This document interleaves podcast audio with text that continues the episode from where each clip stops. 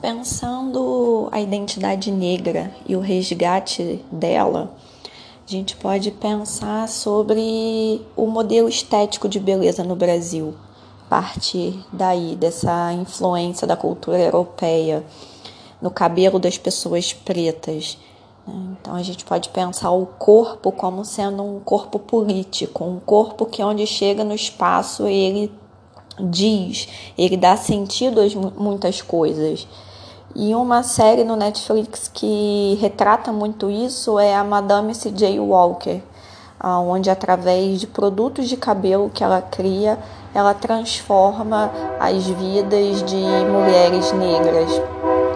É, criando subjetividades também, né? Que até então os cabelos eram alisados.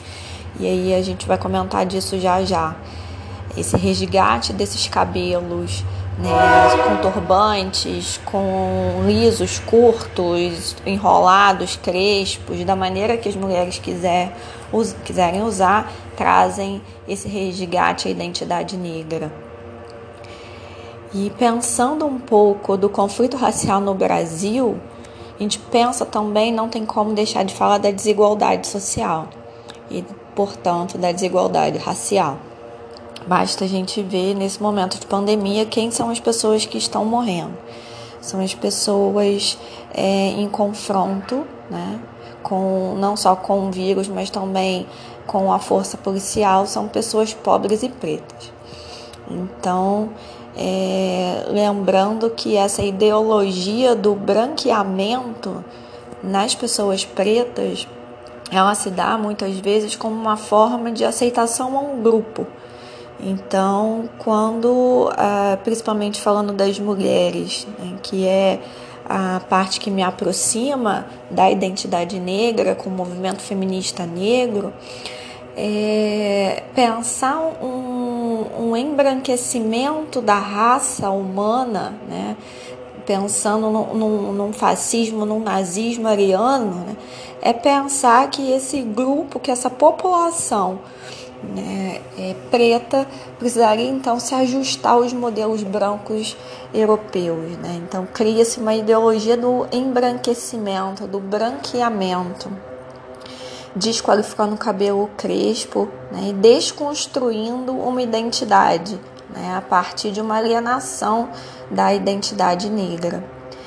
E para isso é interessante fazer uma diferença entre raça e etnia porque raça é uma só, existe a raça humana. E a gente pode pensar em diferentes povos pertencentes a um determinado território que se diferenciam por aspectos físicos, biológicos, genéticos, como a cor da pele, é, o cabelo, os olhos. Isso é raça.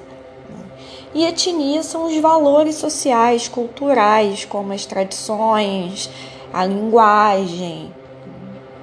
Então, o que a gente percebe é que essa segregação do território e também das diferenças fenotípicas, o que, que seria um fenótipo? Né? É uma característica, uma junção de características ambientais e genéticas. Então, um fenótipo ele é formado por genótipo mais ambiente. Que, que é isso? Né? Características, como eu falei, de genes hereditários, genéticas, mais as culturas. Então, essa segregação de um povo num determinado território e a partir de umas diferenças fenotípicas justifica uma ordem social de dominação e, portanto, de preconceito e ódio a determinados grupos. E é importante também a gente pensar na história do Brasil enquanto uma sociedade escravista. Então, é a prática do trabalho, né? É uma prática sem remuneração, coercitiva, com péssimas condições, aonde o povo é, preto, né? E a gente pensando em cor, né? Porque não existe raça preta, existe cor preta, cor branca. Então, o povo preto é criado estereótipo de mercadoria por ser chamado de peça nos leilões, né? Então, toda essa, essa construção social influencia, atravessa a constituição das subjetividades a partir do sequestro desse corpo, das práticas de agir, de pensar, de sentir. Então essa sociedade escravista ela produz uma ruptura não só no território, por exemplo, com a, a escravidão, né, com, com a retirada dos povos do seu território, para essa condição de trabalho coercitivo, mas também rompe com o horizonte simbólico africano. E de que maneira que isso acontece? Né? Com o rompimento dos símbolos da identidade negra, como a música, a religião, a culinária, a própria estética que a gente está falando em relação ao cabelo. Então, a população preta no Brasil ela precisou se adaptar a esse embranquecimento, né, de rompimento com as suas tradições. E por fim, eu trago os movimentos de resistência como uma forma de, de apropriação da sua cultura, de resgate da sua identidade, como o movimento Black Power no, em 1960 nos Estados Unidos e aqui no Brasil e um movimento atual dessa transição capilar, como comentei, da valorização dos cabelos entre as mulheres pretas. E um autor francês que eu gosto muito, o Sartre, ele vai trazer também uma fala que para para o resgate da identidade negra, onde ele diz que trata-se de morrer para a cultura branca a fim de renascer para a cultura negra.